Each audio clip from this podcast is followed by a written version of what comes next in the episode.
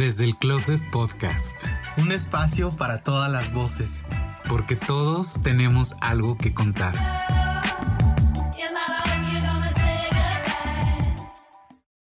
Saludos a Hispanoamérica Radio. Gracias por retransmitir nuestro podcast.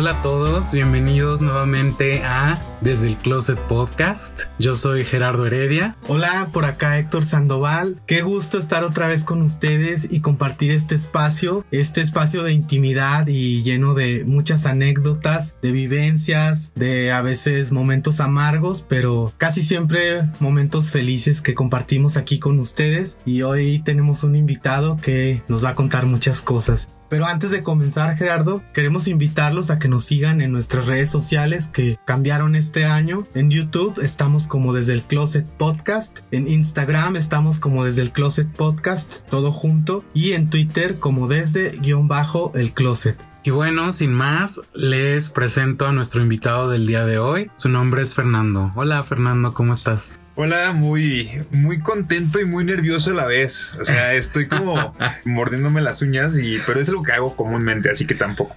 Siento que todo el tiempo lo estoy haciendo, pero muchas gracias por haberme invitado. No, pues gracias a ti por tomarte el tiempo de venir y también por abrirnos tu corazón. Sí, Fernando, muchas gracias por estar aquí, que te tomaste el tiempo de venir aquí a conversar un ratito con nosotros y a compartir algo de tu vida a todos nuestros escuchas. Pero bien, para comenzar, la pregunta obligada obligada para ti, Fernando, ¿qué representa un closet? Para empezar, qué emocionante de verdad es grabar dentro de un closet.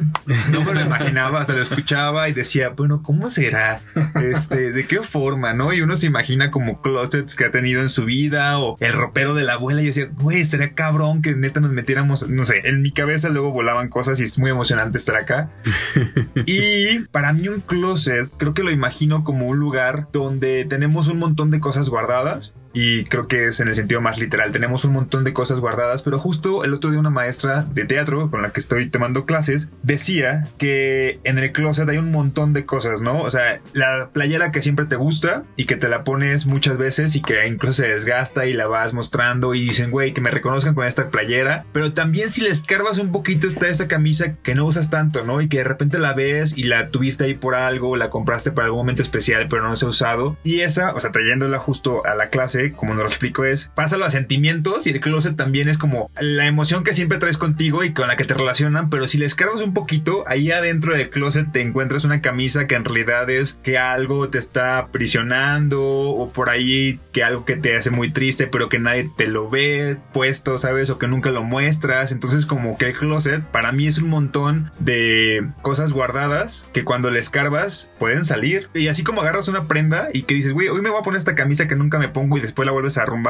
vale la pena también agarrar ciertos sentimientos, ¿no? Así como, hoy me quiero sentir triste, voy a agarrar la camisa de la tristeza y me la voy a poner. Y esa analogía justo llegó hace una semana y dije, ay, mira, creo que sirve para el día de hoy. Para mí el closet es eso, o sea, un montón de lugares donde tenemos cosas guardadas con significado, pues, si le metes emoción. ¿Cuál atuendo te pusiste hoy? Hoy me puse el atuendo. Ay, siento que últimamente traigo esta camisa. Literalmente, últimamente traigo esta camisa negra de manga larga. Pero creo que es una playera que me hace sentir de buenas. Hoy, si me preguntan, traigo la playera que me hace sentir de buenas. Creo que en la Ciudad de México, cuando alguien te invita, como ustedes me invitaron aquí ahorita, y hace un traslado, cual sea que sea el traslado, implica el quiero, de verdad tengo ganas de ir, de verdad quiero estar ahí. ¿Por qué? Porque la Ciudad de México es inmensa y para llegar a cierto lugar, no importa que sea cerca, pasas un sinfín de cosas, ¿no? O te subes al metrobús y está lleno, te subes al metro y está llenísimo, o no pasa el Uber, yo qué sé. Y hoy me siento como que muy, muy de buenas. Así que esa es mi emoción y esa es mi prenda del día de hoy. No había pensado en lo que habías dicho, en lo que dijiste del closet, que hay como ropa que decimos, bueno, hoy me voy a poner la playera que me hace sentir guapo. Hoy me voy a poner la playera Sí, que me hace sentir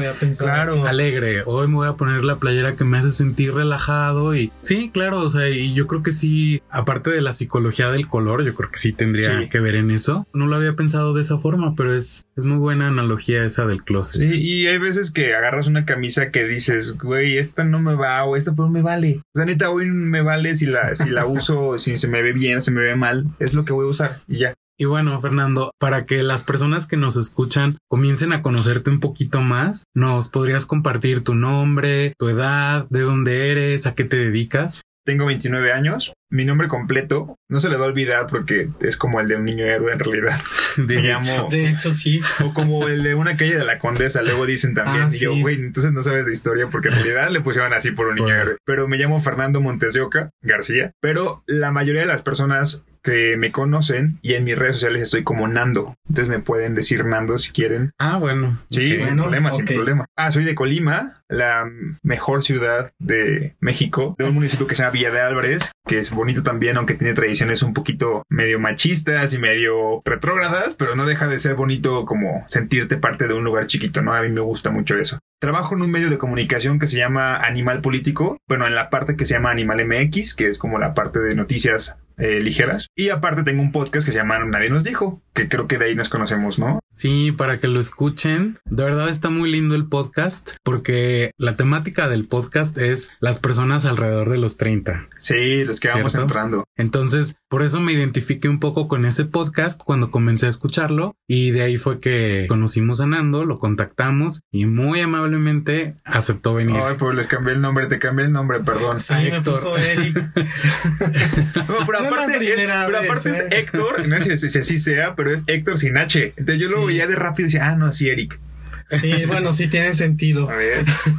Sí, no, pero la verdad muchas gracias que no fue así como de, ay, pues déjame ver si tengo tiempo La y esas ¿no? cosas. Sí, mi Sí. agenda súper llena. la verdad es que sí tengo una agenda, o sea, no literal de que, ay, güey, voy a ver qué tengo en la agenda. No, pero soy mucho de agenda, o sea, me gusta llenarla. ¿En serio? Yo no puedo. Y sí, muy organizado así Sí, para- o sea, trato como de que no se me olvide. Creo que así le dije, déjame checar la agenda porque es literal la agenda, ¿sabes? Porque de repente hay cosas en la oficina o, o tenemos también, grabamos en casa el podcast, entonces de repente la, la semana se vuelve muy ocupada, pero qué chido que me invitaron y qué chido que sí pudimos coincidir tan rápido. Sí, de hecho, el día de hoy entonces estamos haciendo aquí como un estilo de crossover aquí entre Sí. dos podcasts.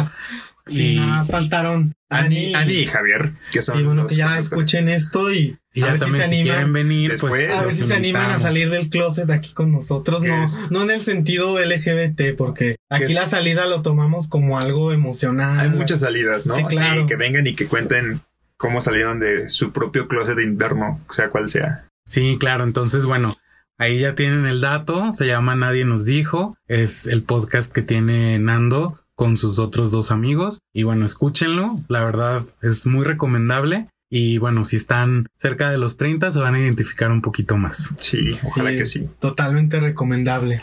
Y bueno, Nando, aparte de tu trabajo y el podcast, ¿tienes algún otro proyecto? Sí, sí, sí, tengo dos más. Nosotros, de hecho, en Nadie nos dijo, le decimos que son nuestros hijos, porque ahorita no tenemos un hijo de carne y hueso, pero tenemos como un hijo que nos ocupa nuestro tiempo, ¿no? El podcast puede ser uno, pero aparte tenemos como hijos menores, ¿no? Como malos padres a veces no atendemos, pero que ahí, ahí le damos. Yo estoy, formo parte de un colectivo de improvisación. ¿Alguna vez han visto impro?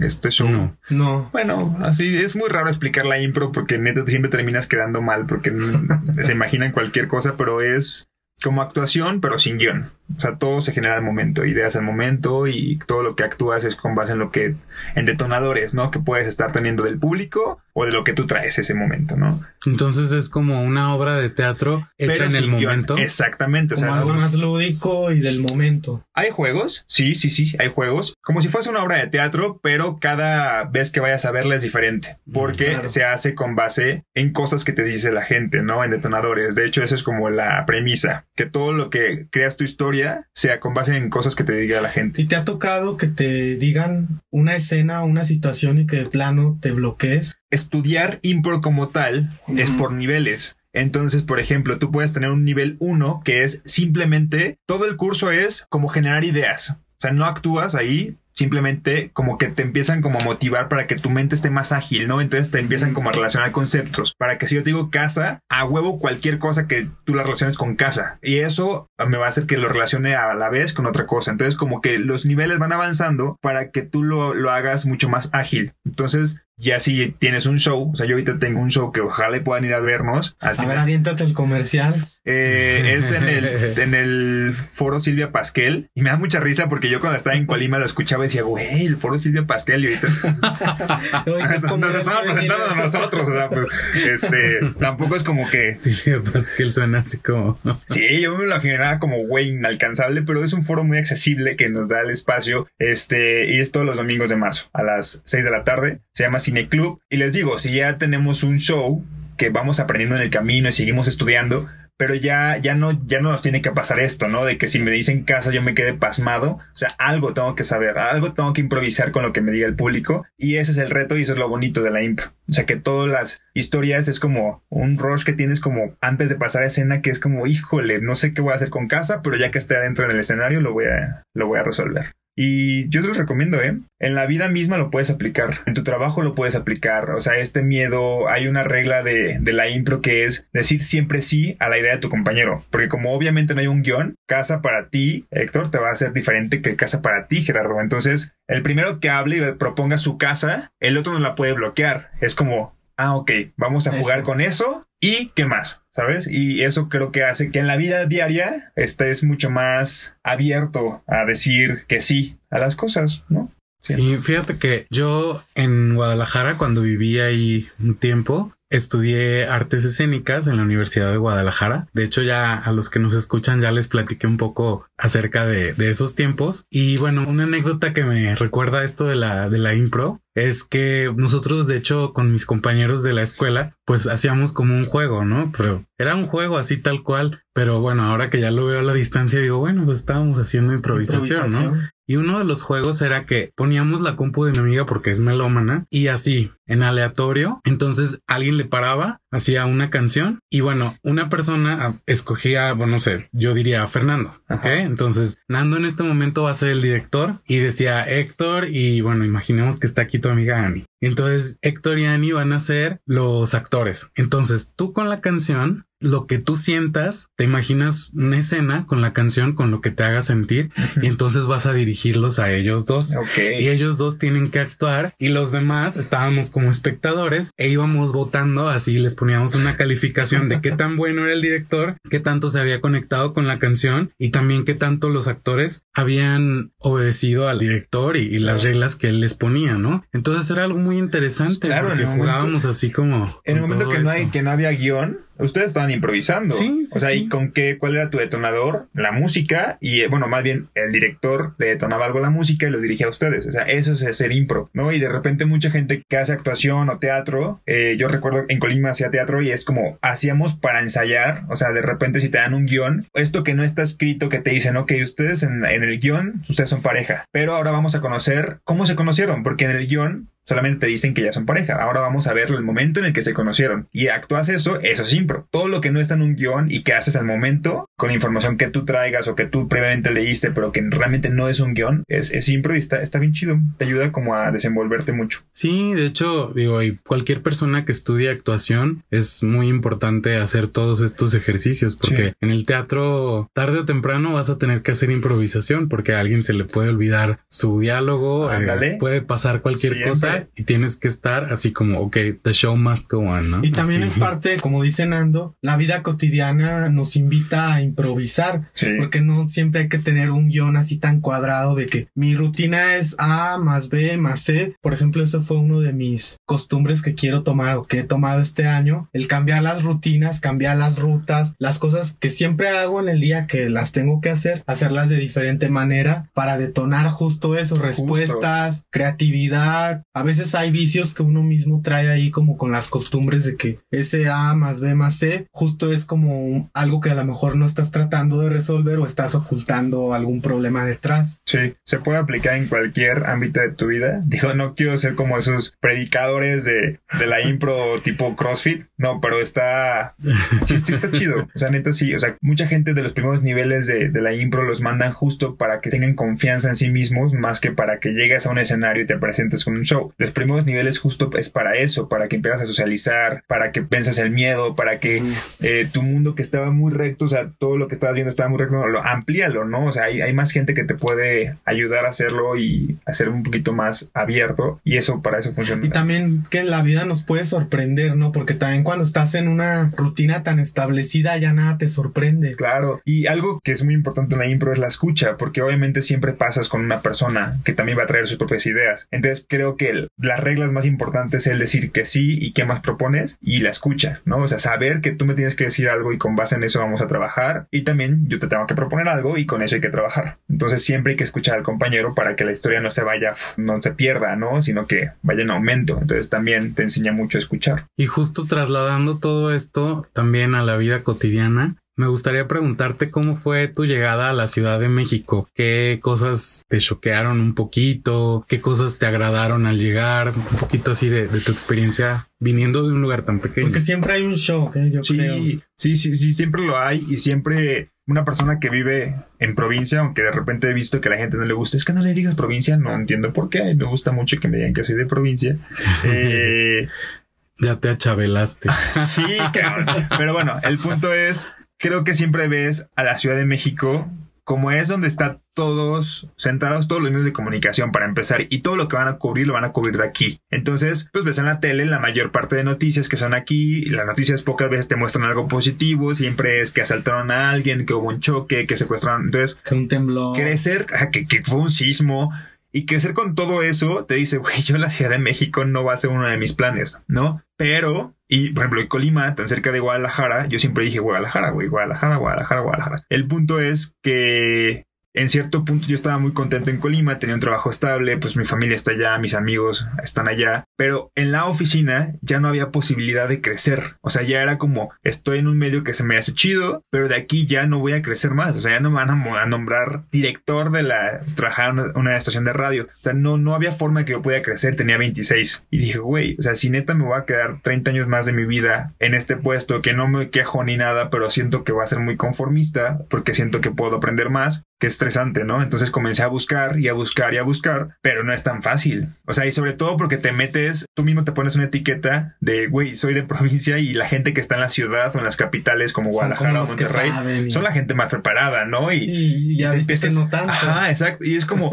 híjole, ¿cómo voy a competir con ellos? Y durante un mes, neta, estoy mandando correos y nada que me contestaban. Y yo decía, güey, nos puede hacernos menos, pero como, ¿quién va a contratar a un güey de comunicación que vive en Colima, güey? Pues fíjate que a mí me pasó cuando llegué aquí a la Ciudad de México. Llegué con dos propuestas de trabajo, eso ya también lo conté, no se hizo. No me quedó más que ir a tocar la puerta de puerta en puerta, valga la redundancia, y fue como llegué a este trabajo que tengo actualmente, pero fue porque dije, pues nadie me conoce, entonces tengo que ir directamente y presentarme al lugar y entregar mi currículum a la vieja usanza. Y mira, pues yo estoy buscando trabajo, yo he hecho esto. Y chingale, y, vas a tener que hacerlo porque pues te das cuenta que no es tan fácil, ¿no? O sea, sí, claro. Sí, y este, y total, al final pasó que un amigo me dijo, oye, está este puesto justo en Animal Político, pues para Community Manager. Se los juro que yo no había hecho redes en mi vida, o sea, si acaso llevaba las redes de la estación y mis redes personales.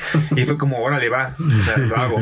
Y se dio la entrevista me la hicieron por Skype, o sea, todo el proceso me dijo, ah, pues sí, o sea, como que le mandé mi currículum, me dijo, antes hacemos una entrevista por Skype y después vamos viendo, ¿no? Y justo lo que les platicaba fuera, eh, mientras nos echábamos un café, es que el día del sismo, o sea, el 19 de septiembre de 2017, mi jefa, que ahorita es mi amiga, justo, eh, me entrevistó como a las once y media y acabamos la entrevista como doce y media y yo me ausenté y en ese despegarme media hora o 40 minutos de mis redes sociales, cuando vuelvo a entrar es como el sismo así cabrón, ¿no? Del 19S y es como, uff, o sea, bueno, pues, ¿qué se va a hacer, no? O sea, yo en mi cabeza eh, pasaba como pues ya no, ya no me van a dar la chamba. Yo mismo decía, güey, si ocupan a alguien que lo contraten ya. O sea, si la gente, si ocupan gente que esté en mesa redactando lo que sea, que la contraten ya, porque pues hay un chingo de información, hay que ayudar en eso. Y ya me, me dejé caer, dije, güey, pues ya, Y justo le dije a mi mamá, le dije como a los dos días, ¿no? Me dijo, no, ¿qué te dijeron? Y yo, pues, la verdad es que ya no les escribí y no me han dicho nada, pero yo comprenderé si no me dicen nada, ¿no? O sea, están muy, están ocupados. muy ocupados, ¿no? O sea, ves las noticias y veas todo lo de sismo y dices, güey, la ciudad está destruida, ¿no? O sea, esa es la percepción de fuera. Que sí se destruyó, pero ah, por fuera más catastrófico, ¿no? Sí, ya me imagino que Y este, magnificado. pero eh, mi mamá sí me dijo, no, no, no, hasta que ellos no te digan no, es un no. Diles y escríbeles que qué onda, ¿no? Y aparte me dijeron, si te contratamos, te queremos el primero de octubre. Y yo, este, ok, tendría que renunciar, pero pues me lanzo, no pasa nada. Y justo le escribí un jueves, que es el jueves 21, y le mandé un correo a mi jefa y le dije, a la que era mi jefa, le dije, oye, Tan, la neta es que no, no sé cómo la estén pasando, pero yo necesito saber. O sea, no, no ocupo que me dé razones y me dicen que no, ni nada. Dime sí o no para yo saber qué hacer. Y me escribe así, neta, inmediatamente me dice, oye, sí te queremos, pero la ciudad está hecha un caos. O sea, tienes que encontrar dónde vas a vivir y no puede posponerse la fecha de que te vengas. Y yo, pues va, ¿sabes? Y se dio. O sea, neta, eso fue un jueves 21 y yo el 30 de septiembre me estaba mudando y justo pasaron una serie de cosas muy cabronas, muy, muy personales y muy cabronas esa semana desde el 14 hasta el 30 que me fui de la ciudad de, de Colima, ¿no? Que fue, mi papá entra al hospital el 14 de septiembre, fallece el 17 de septiembre, dos días antes de, de mi entrevista y yo estaba, neta, yo estaba literal en el funeral cuando me llega el correo como de, este, te entrevistamos mañana, que fue el 19 ¿se sabe? Entonces Sí. pasa todo esto en 14 días, en 15 días, mi papá en el hospital, mi papá fallece, me hacen la entrevista, el sismo, mi cumpleaños, porque aparte era como, híjole, pues vamos a despedirnos en mi cumpleaños, ¿no? Con toda la gente que tengo en Colima. Y me vine el 30. Todo eso pasó en 15 días y dije, güey, ya. O sea, cualquier cosa, cualquier cosa que pase ahorita, neta, no puede, no puede salir, o sea, no va a salir peor. O sea, no hay forma de que esto se vaya más a pique. O sea, Ya nada lo supera. no, o sea, ya, ya lánzate, güey. O sea, ¿qué, ¿qué más vas a perder? Entonces sí fue como una semana, un 15 días bastante intensos, pero se los puedo asegurar que es lo mejor que me pudo haber pasado. O sea, he aprendido muchísimas cosas acá y creo que no sé qué estuviera haciendo ahorita si no me hubiera llegado ese correo, ¿no? O sea, la situación en la que llegó todo como fue fue rara, pero aquí estoy conociéndolos, ¿no? O así conocí a Javier Ani, que es el podcast que, que ahorita nos va, o sea, que está súper chido el proyecto, este, y toda esta gente que tengo justo ahora no la conocía y dije, güey, de lo que me iba a perder, ¿no? O sea, ya te correspondía eso, sí, finalmente. sí, sí, sí, sí. Pero qué curioso que, bueno, siempre alrededor de un fenómeno natural, pues hay mucha energía, ¿no? Eso, Sí. eso se ve. Se mueve. Y, y yo creo que es lo es tu caso, ¿no? O sea, se movieron muchísimas energías en esos días y bueno, pasaron pues cosas que marcaron tu vida, ¿no? Lo, lo de tu papá, lo de tu cambio de ciudad, que bueno, te dieran el, el trabajo que tú veías un poco como inalcanzable. Entonces sí es como un poco curioso que justo alrededor del sismo se te dieran tantas Fíjate cosas. que nunca, así, ¿no? nunca había pensado, o sea, entiendo esta, esta analogía de se mueve literal la tierra Sí, claro. y, cambian muchas cosas, pero nunca lo había relacionado como ese movimiento trajo consigo un montón de cosas positivas, ¿no? Creo que, que un movimiento tan brusco siempre, siempre quizá puede ser como de, güey, ¿por qué se movió tan feo esto? Pero te mueves, te obliga a moverte, claro. ¿no? O sea, probablemente si yo hubiera seguido un proceso diferente, probablemente si yo no hubiera habido este movimiento que tú lo dices, Gerardo, quizá hubiera tenido más tiempo y hubiera dicho, güey, no. O sea, o tal vez le hubiera más. dicho a mi jefe, güey, me voy, pero me hubiera ofrecido algo y tal vez me quedo, o tal vez hubiera tenido como oportunidad para que alguien me dijera, no, mejor quédate, te ofrecemos esto y que y me hubiera quedado, ¿sabes? Como fue tan rápido, no hubo ni oportunidad de decir más. O sea, no, no hubo nada como que frenara. Y creo que a veces pasa eso chido. O sea, este movimiento tan grande te hace moverte a huevo. Y está chido, nunca lo había pensado. Me gusta.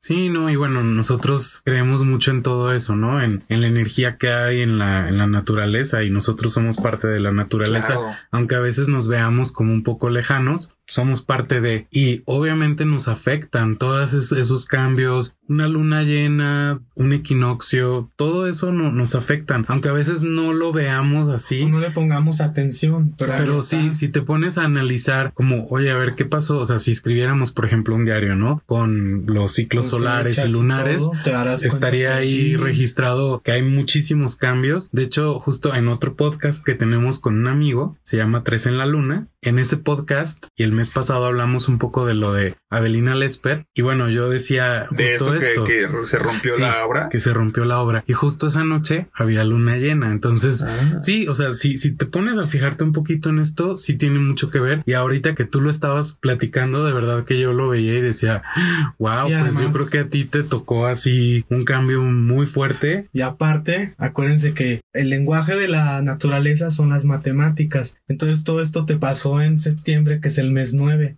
es el mes de los finales. Observen siempre eso en su vida en septiembre y verán que o se casan o terminan una amistad o alguien fallece o para mí dicho yo sí tengo como eso muy presente en mi vida cuando la primera vez que me salí de mi casa fue en septiembre. Entonces como que yo tengo muy presente que septiembre es el mes de Y los la cambios. segunda vez que te saliste. Exacto, fue en septiembre cuando me fui a vivir contigo. Entonces, septiembre es un mes Quiero de- llegar a ver todos mis recuerdos de septiembre, a ver qué tantas decisiones pasaron en ese momento. Sí, es que de verdad, si te pones así a fijarte en esas cosas, sí, pues tiene que ver. O sea, Sí. somos animales Pero ¿por también. qué, ¿por qué septiembre? O sea, ¿por qué el 9, perdón? porque es el fin de un ciclo. Ah, bueno, es que los números solo pueden llegar, por Ah. ejemplo, hasta el 9 cuando los sumas. Sí. 10 es 1, Claro, claro. entonces 11 es 2, entonces vuelve Sí, exacto, pero el ciclo es del, bueno, del 0 Al al, nueve. 9. Y el 9 es el final. Son finales abruptos, pero también tú puedes estar preparado para esos finales, como más o menos como leer los mensajes que te da la propia vida y, y decir, bueno, pues sí, ya, ya estoy viendo que esto no va a dar para más. Y bueno, si le, si le escarbamos también un poquito más hacia la, a la situación, aparte de tu talento, yo creo que también tu papá, en donde quiera que estuviera en el nivel energético en el que se encontrara, a lo mejor también movió ahí algunas cosas para que tú tuvieras todo este cambio, ¿no? Porque si lo veías tan inalcanzable, que obvio yo no dudo de tu talento, claro, se necesita a veces talento y a veces también como esa- esas pequeñas ayudas, ¿no? Esos pequeños empujones. Nunca lo había pensado, fíjense. O sea, creo que sí. O sea, también esto que me hace mucha lógica, creo que te diría, ay, no, no creo que haya pasado eso. Pero cuando pasa todo lo de mi papá, mi papá estaba, no nos veíamos, o sea, era como lo veía una vez al mes y estaban separados mis papás y era una relación, digamos, no tan común.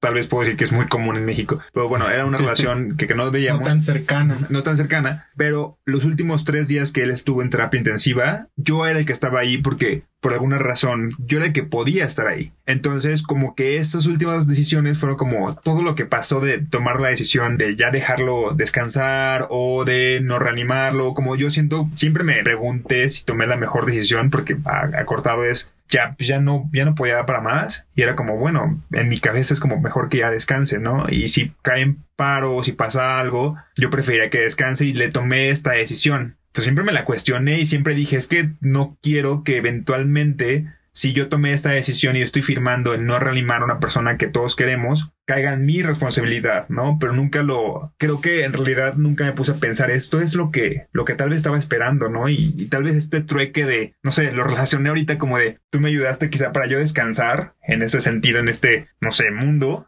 Y yo te ayudo de otra forma, o sea, fue como un intercambio, se me hizo curioso también. Sí, no, y de hecho, bueno, la decisión pues nunca la toma uno, siempre la toma la persona. Justamente conocimos a una persona aquí hacía la limpieza de las áreas comunes y bueno, ella se llama Mariana. De hecho, ahí si nos está escuchando, Sí, ella se volvió le tenemos nuestra- mucho cariño. Sí, nuestra fans. Sí, Saludos, no, y- de hecho le tenemos mucho, mucho Sí, cariño. es muy linda. Y ella pasó por algo no así igual, pero su mamá estaba en el hospital y estaba en coma. Entonces ella vino a platicarme, me dio su confianza para platicarme todo esto. Y bueno, yo lo que le dije fue, mira, lo único que puedes hacer en esos casos, porque ella me comentaba que era un poco cansado, tener a una persona en coma y no saber pues si está como, Sí. si va a vivir, no va a vivir. Muy pesado. Eh, y tienes que acomodar horarios. Digo, tú ya supongo que Sí, pasaste sí. por eso, ¿no? Entonces yo le dije, háblale, o sea, porque no está muerta tu mamá, está viva. Háblale al oído y dile, oye, mira, esto está así, la situación está difícil, yo ya estoy muy cansada, entonces toma una decisión. ¿O te O quedas? te quedas, luchas por tu vida y te levantas, o te entregas a quien tú creas, ¿no? Si en Dios, en el universo, en quien tú, en quien tú creas. suprema, lo que crea cada Entonces, o, o luchas por tu vida o ya te entregas. Y bueno, ella como que al principio se quedó sí se quedó de como onda, de, ¿no? De- pues cómo le voy a hablar y decirle, pero me dijo, sí, lo voy a intentar. Lo hizo, a los días me la encuentro aquí abajo haciendo el aseo y me dice, Gerardo, es que de verdad te quiero agradecer muchísimo. Me sirvió lo que me dijiste. Mi mamá ya despertó. Creo Wow. que si me escuchó, pues no puedo creer que haya funcionado. Y yo le dije, claro, pues es que no está muerta, no estaba muerta, ella te escuchaba. Entonces tú le comentas como a cualquier persona, oye, pues ya toma una decisión, ¿no? También las personas pueden hacer lo mismo. Entonces supongo que fue lo mismo con, los seres vivos ya pasó. Sí, con un perrito nos pasó también. Órale. Le hablamos y le dijimos, pues si ya te tienes que ir, no te vamos a retener. Y a los minutos se murió. Entonces, esas decisiones las toman las personas. Entonces, en el caso de tu papá, pues también, pero sí fue de mucha ayuda el tener tu apoyo, ¿no? Entonces, pues por eso comentaba esto que a lo mejor también en el plano energético en el que él se encontraba movió también algunas energías y bueno, también tuviste todos estos cambios y fue como una cosa tras otra, ¿no? Qué bonita forma de verlo, sí, me quedo con eso. Sí, gracias por compartirnoslo. Y bueno, ahorita que estás hablando de, de la Ciudad de México, ¿qué te ha cambiado el estar aquí para bien y para mal? Para mal, siento que la ciudad te puede llegar a desesperar muchísimo y te pone a tus límites la paciencia, ¿no? Y es como cuando vas en el metrobús apretado o cuando vas en el, es que yo uso más el metrobús, apretado y es como, ok, y la gente sigue entrando y porque, y por, entonces esto lo llevas a un plano más alto, es porque no hay más formas de transporte, porque hay tantos autos, o sea, porque hay tantos autos en la ciudad y tanto tráfico, cuando vas en el Uber y vas atorado y dices, güey, neta, hago una hora y son seis kilómetros, es como, ¿por qué está pasando esto? Y te vuelve como un poquito más, no sé, como menos paciente, ¿no? Sobre todo cuando en un día laboral normal, ¿no? O sea, amo la ciudad del fin de semana, siento que el fin de semana se relaja y hace que todo valga la pena, ¿no? Este, ojalá si estuviera ojalá siempre. si estuviera siempre o, en vacaciones, que eso pasa también, Semana Que se Santa, vacía, que no Semana. Santa o en Navidad, o sea, está increíble. Creo que te puede hacer un poquito impaciente, pero creo que la Ciudad de México te cambia para Creo que hay algo muy curioso que me pasa en la ciudad, que es como es tan inmensa y tan grande, pero al final todos estamos conectados de alguna u otra forma, ¿no? O sea, al final vas a conocer a alguien que vive cerca de ti o vas a encontrarte a alguien en la calle, que a mí se me hace imposible porque son millones y millones de personas. Y dices, ¿cómo te puedes encontrar a alguien en la calle? Y somos tantísimos, ¿no? Pero te hacen coincidir. A mí ya me pasó una Sí, vez, fíjate, con, justo con nuestro amigo Aldo del podcast de. Tres en la Luna. Yo tenía unos meses de haber llegado aquí a la Ciudad de México y me lo encontré a la entrada del Museo de Arte Moderno. Cosa que dices, ¿cómo puede suceder aquí en esta ciudad? Y bueno, ahora hasta tenemos un podcast con él. sí, ¿no? o sea, nos Entonces, teníamos que encontrar, era ¿ves? algo como... Y ya, aparte, bueno, el aparte caos del nos podcast, acercó. sí, aparte del podcast tenemos una amistad con él y pues sí, o sea, esas sincronicidades no, Claro, no son nada más porque y, sí. y también esto de sentirte, justo lo que les decía al principio, o sea, creo que en la Ciudad de México es más evidente cuando una persona te quiere ver de verdad. O sea, porque pasa que tienes que recorrer muchas cosas y pasa o cuando salen y el hecho de aquí es como, a ver, güey, vamos a irnos juntos o voy a ver que llegaste bien. ¿Por qué? Porque hay tantas cosas que ves. Como que, o sea, como que siento que la inmensidad también hace que la gente que de verdad está junta quiera estarlo por X o Y, ¿no? O sea, salen juntos, volvemos juntos. O me preocupo y quiero que, que sepas que llegaste bien. Te digo, quiero ir a verte y no importa si quedé un domingo a las 10, voy a llegar un domingo a las 10 y eso implicaría para mí pararme a las 7, lo voy a hacer. Entonces creo que eso me gusta mucho de la ciudad, que es tan inmensa, pero eso hace que los sacrificios valgan más la pena. Lo que estás diciendo tiene mucho sentido porque en otras ciudades la Es distancia corta Sí. es como, bueno, pues voy a ver a la persona y estoy a 5 minutos, a 10 minutos, 20 minutos, ¿no? Y aquí no, o sea, aquí de verdad ver a alguien a veces te toma una hora, una hora, Claro. hora y media. Entonces, pues sí, justo lo que dices es, es, Es, muy un cierto. esfuerzo que evidencia el que quieres ver a alguien y que quieres Sí. estar con esa persona. Lo mismo puede pasar con la chamba, o sea, hay gente que pues tiene que lidiarse y echarse unas horas en el tráfico, pero sabes que pues lo tienes que hacer, ¿no? Y es como, híjole, este, puede ser que sí tarde mucho tiempo, al fin de cuentas me gusta estar ahí, entonces voy a, voy a lidiar y ya que llego todo se tranquiliza, pero los traslados, o sea, creo que los traslados es lo Es peor en la. Ciudad de México. Y que aparte la ciudad es bellísima, o sea, la ciudad es hermosa, el clima está muy chido, este, tienes de todo, o sea, sí, tú vienes de una ciudad muy caliente, Colima. Sí, súper, súper caliente, ca- eh, súper húmeda. Para bien o para mal, todos nos conocemos. Este, acá siempre conoces a alguien nuevo que eventualmente pueden coincidir mucho y se vuelve parte de tu círculo, ¿no?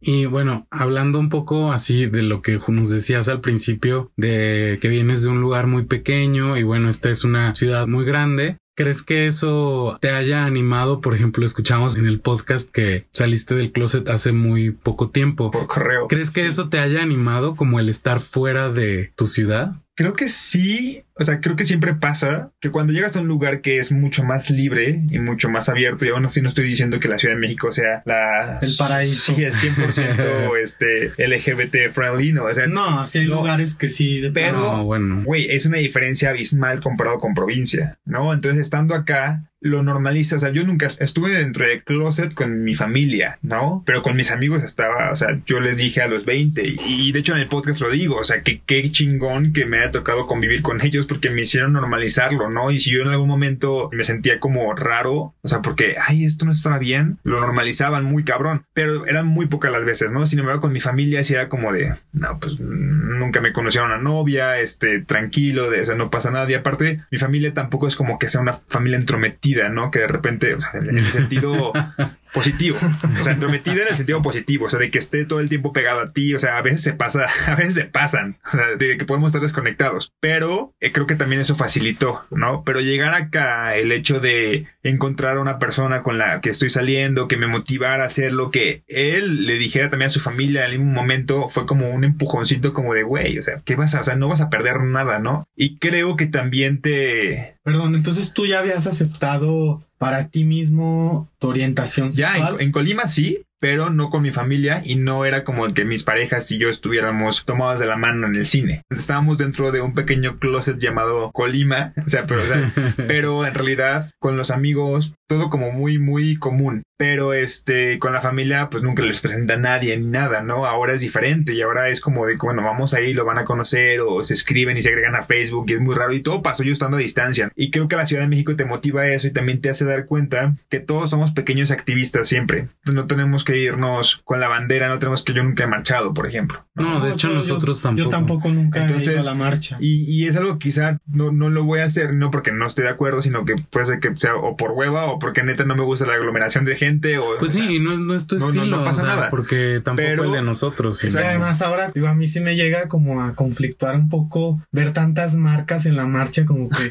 ahí se Sí, llega a perder el comercializado sentido. Y luego se- sí, hay muchas preguntas, pero no tendría ningún problema si un día me levanto y digo, ah, sí quiero ir. Pero ya sería tu decisión. creo que esto, por ejemplo, una vez que yo salí del closet, mi hermana expresamente me dijo, oye, es que tengo una prima, o sea, nuestra prima, pues, también está saliendo del closet y ya se lo dijo a sus papás, pero tiene muchas dudas. Entonces, como, tal vez si esta prima no hubiera sabido que yo soy gay, es como, ¿a dónde, o sea, a dónde vas a acudir? O sea, sí, con los amigos igual que yo, pero si te sientes sin confianza y me lo quieres platicar, vas. Otro primo igual, o creo que, creo que el hecho de aceptarte es también comenzar a abrir la puerta al activismo personal, ¿no? Y, y eso me gusta mucho. O sea, incluso, otra cosa, yo soy, soy mucho de redes sociales y me encanta tuitear y me encanta tuitear. Y antes era como, era un closet de Twitter también. O sea, no, bueno, no ponía nada de nada de mis parejas o de ni siquiera así como, vamos a darle like a este porque está guapo. Nada, nada. Nada con el tema No, LGBT. no era como ¿no? que, o sea, muy del día a día, pero nada con tema LGBT.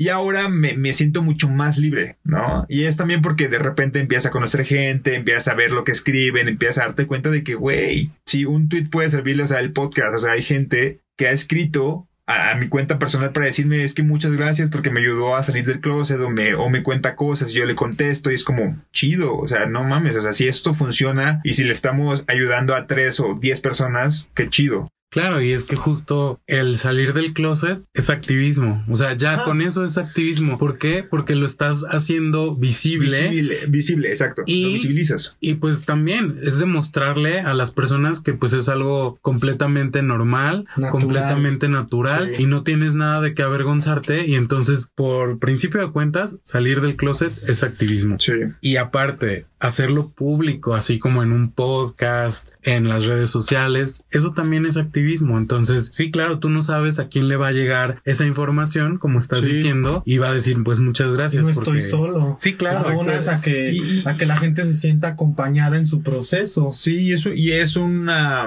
es un elemento más de, de- de exacto, de decir, güey, no estoy solo, no estoy sola, y cada contexto es diferente, ¿no? Incluso en el podcast les dije, o sea, para mí puede ser que yo le mando un correo a mi mamá diciéndole todo lo que sentía y me contestó Sí, un justo correo y todo, escuché eso dije, qué, qué Pero- extraña forma de hacerlo.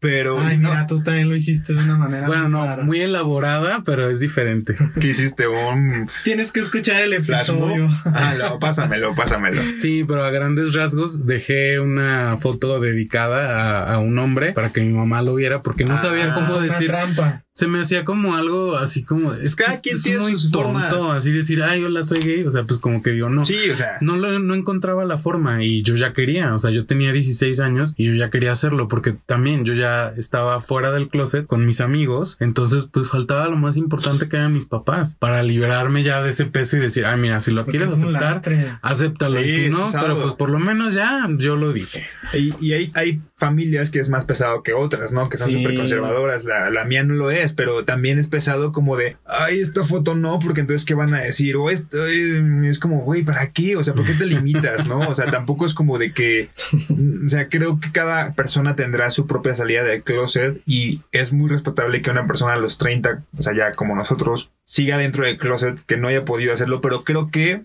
estos tipos de programas, de normalizarlo, de platicarlo ahorita como lo estamos platicando, o de yo haberlo platicado en el podcast, o de poner un tweet de que es algo con ¿sabes? Es como una forma de hacérselo más fácil a alguien más. Claro. Claro, porque justo hasta con tu familia lo haces, ¿no? Yo, por ejemplo, en mi caso, con, no sé, familia extendida, que son primas de mi mamá o ya alguien así un poco más lejano, llegamos a una reunión familiar de estas que, te digo, son primos de tu papá y Sí. Primo del primo. pues entonces ya son La personas con las que nunca convives, pero yo llego y pues le digo, ay, él es eh, Héctor, él es mi esposo. Y así, tal cual. Y me ha tocado que me dicen, ah, tu pareja. Y le digo, no, es mi esposo porque estoy casado. Ah, Y ok.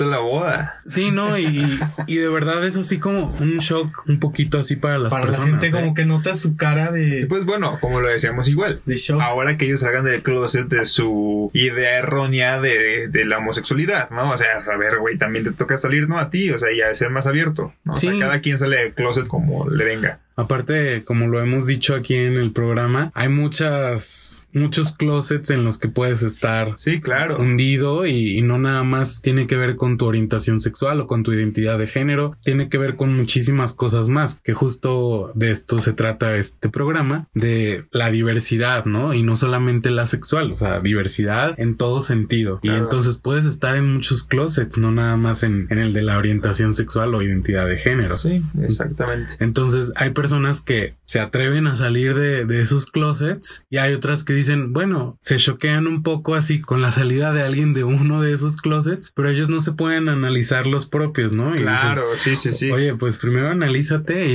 y luego ya juzgas, ¿no? Entonces, yo creo que también eso es justo lo que decíamos, eso también es hacer activismo, ¿no? El decirlo abiertamente con quien sea, ¿no? Y sí, o sea, hacerlo visible. Sí, no, y de verdad yo siempre presento a Héctor pues como mi esposo, porque eso es, estamos casados. Y, Y gustan, si no, ahí está el acta. anillo. No, y el acta. Voy a hacer una copia, ¿no? Así del acta de matrimonio. Sí, Aquí Te vas está. a imprimir una playera En con la el cartera, acta guárdalo. y se Sí. las restriegas en la cara.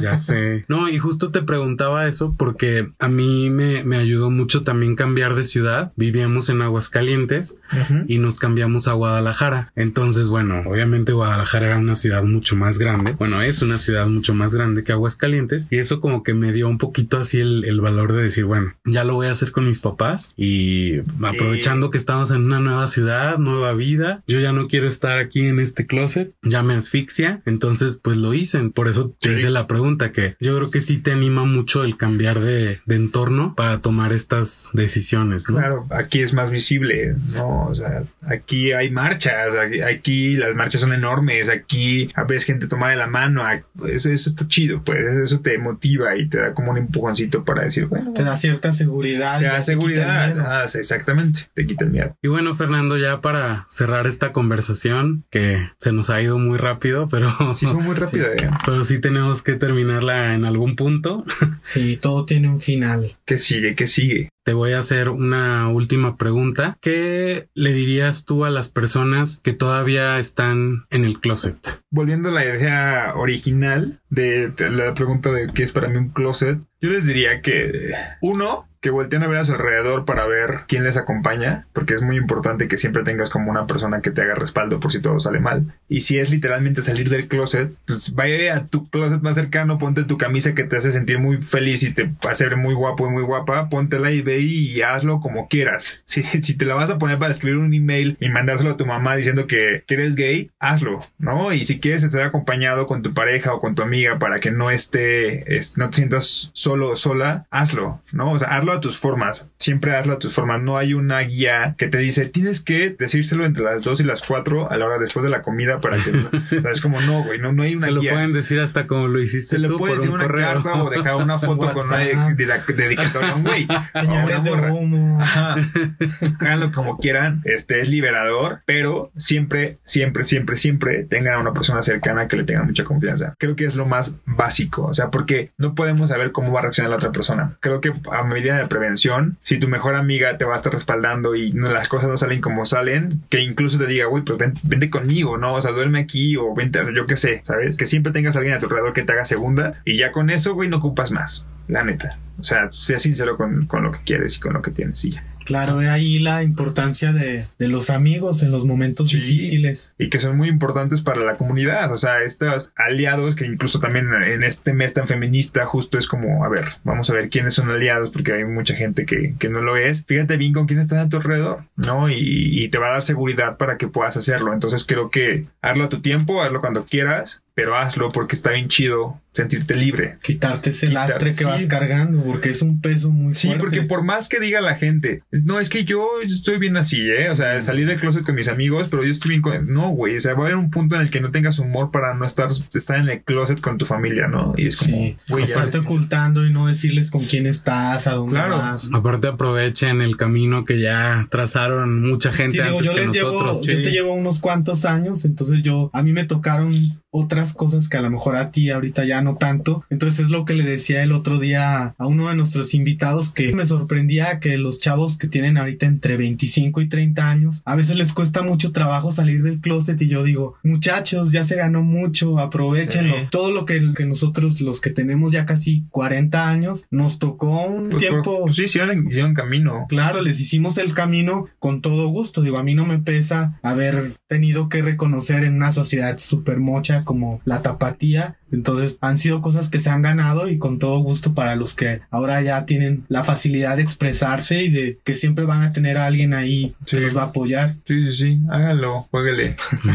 y bueno, corrijo, no era una pregunta, eran, bueno, es que son, son dos, pero encaminadas a lo mismo. También a qué le dirías a esas personas que ven un trabajo como inalcanzable y no hacen nada por luchar por ello, ¿no? Así como lo hiciste tú. Sí, creo que mi mayor recomendación sería. Está, raro decirte, güey, tienes que chingarle para poder llegar, pero más así es. O sea, realmente hay muchas personas compitiendo por un mismo puesto, puede ser, ¿no? Cual sea que sea ese, ¿no? Y préstale mucha atención a la gente con la que te relacionas. Creo que los contactos en tu vida, los que vas acumulando, son importantes. O sea, si yo tal vez no hubiera tenido una amistad o no hubiera llevado una, una buena relación con este amigo que después me, me echó el pitazo de está esto en animal, yo no estuviera aquí. Y lo mismo ha pasado y, me, y, y se ha agradecido siempre, ¿no? O sea, si en algún momento también te toca estar en algún lugar donde puedes recomendar a alguien, hazlo. No, o sea, si, si, si es que esta persona es la ideal, ¿no? También no vayas a recomendar a alguien que no.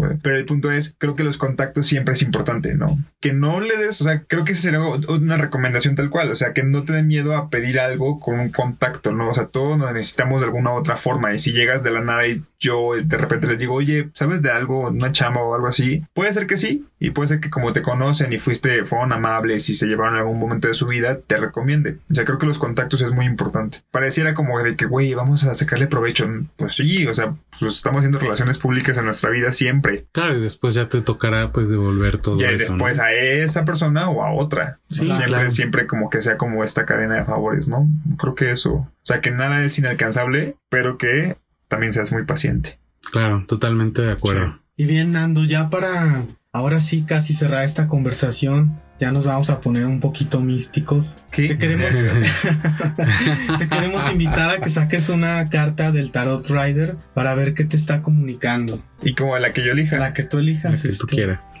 Mm, Es la carta, número 19, el sol. Ok, bueno, esta carta, pues tal cual, mira, así como la ves, es ese sol radiante iluminando, te está guiando en el camino hacia, pues, el éxito. Esa es una carta de éxito, de hecho. Entonces, creo que tú has tenido éxito en las cosas que has hecho en tu vida y, bueno, cada quien ve de forma diferente el éxito, eso claro que, que así es. Pero esa carta lo que te dice, lo único que te indica es que en tu camino ahí está el sol, no hay de otra. Naciste con eso y así viniste aquí a este mundo. Eso es lo que la carta comunica. Cuando sale el sol es eso, de decir, en el camino nunca te va a faltar esa luz que te va a ir guiando y que te va a llevar pues a cosas exitosas obviamente y que van a ser positivas para ti. Además también esta carta, si tú te fijas hay un niño arriba de un, caballo blanco lo que nos dice ese niño es siempre tener ese espíritu de sorpresa, ese espíritu de, de, tener la inocencia de vivir, porque también el espíritu del niño yo creo que es el que siempre nos va a ayudar a estar bien en la vida y ser felices, porque un niño es felicidad total siempre, un niño bien cuidado, un niño bien atendido. Entonces a eso va la carta, que ahí está todo eso que brilla para ti, pero que no olvides esa parte que está dentro de ti, ese niño que está dentro de ti. Y qué curioso que justo hablábamos del amarillo y justo alguien dijo radiante y luz y algo así, ¿no? Antes de, empezar, bueno, tú traes un pantalón amarillo y te dije que el amarillo me gustaba.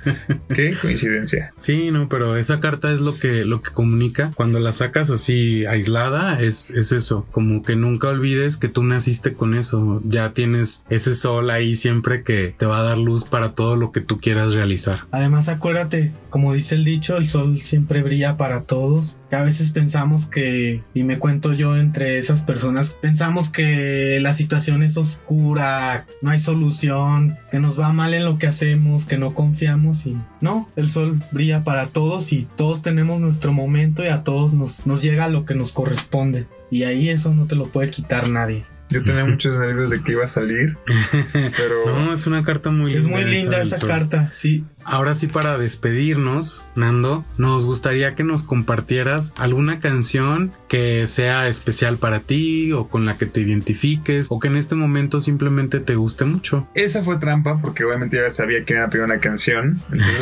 y también es una canción que he dicho en, Nadie nos dijo. Soy muy clavado con las cosas luego que, escucho y me, refiero a que las escucho una y otra vez, ¿no? Que es algo música muy clavada. Y Bomba Estéreo me gusta mucho. Y el disco, digamos, más reciente que tienen, creo que es como de 2016, más o menos. Y todo ese disco, o sea, o 17, algo así, fue el que yo escuché una y otra y otra vez recién me mudé. Porque pues me gustaba Bomba y acababa de sacar el disco. Dije, güey, pues me lo chuté y cada vez que lo escucho me recuerda a mis inicios en la Ciudad de México, ¿no? Y hay una canción, se llama Siembra y el coro final, sin spoilers porque la van a escuchar, espero, dice, no estás solo, ahí estás tú. Y se me hace muy optimista y muy positivo, la neta, pero es, escuchar un día en el que te sientes como que todo está valiendo madre y es como, güey, o sea, puede ser que te sientas solo realmente, pero no lo estás porque siempre estamos con nosotros mismos y nosotros somos tan fuertes que podemos salir adelante. O sea, creo yo, ¿no? Y no, yo no soy ni coach ni nada, ni te voy a estar diciendo como puras cosas positivas porque a todos nos lleva, o sea, todos tenemos pésimos días. Claro, es inherente el oscuro y el... Claro, sin embargo, esto es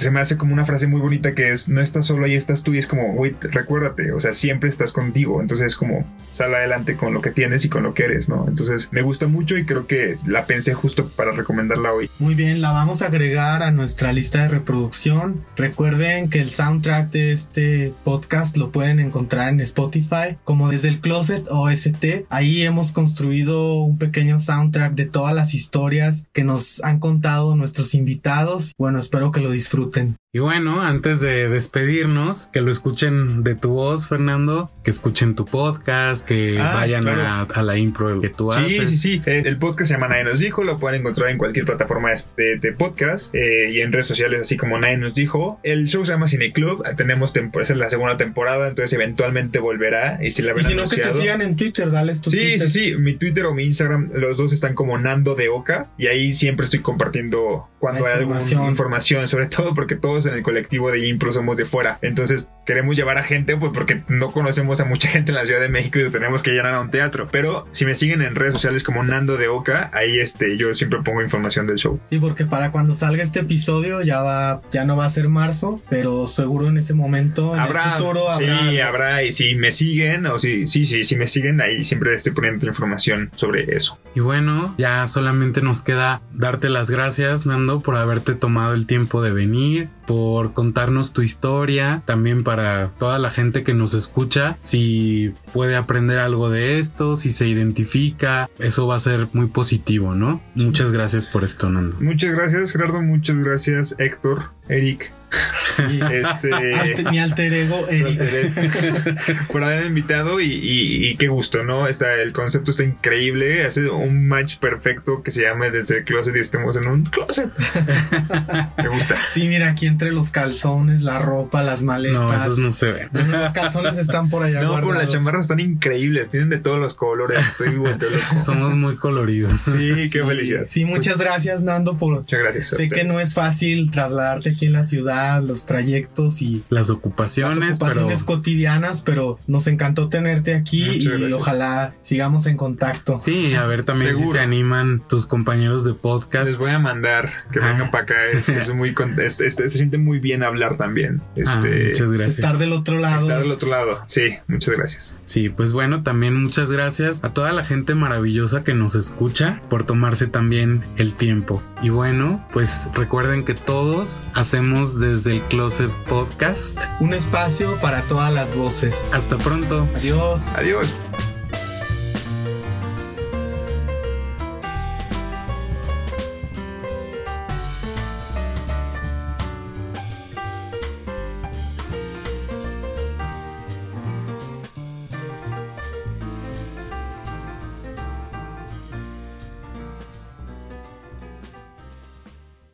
Saludos a Hispanoamérica Radio. Gracias por retransmitir nuestro podcast.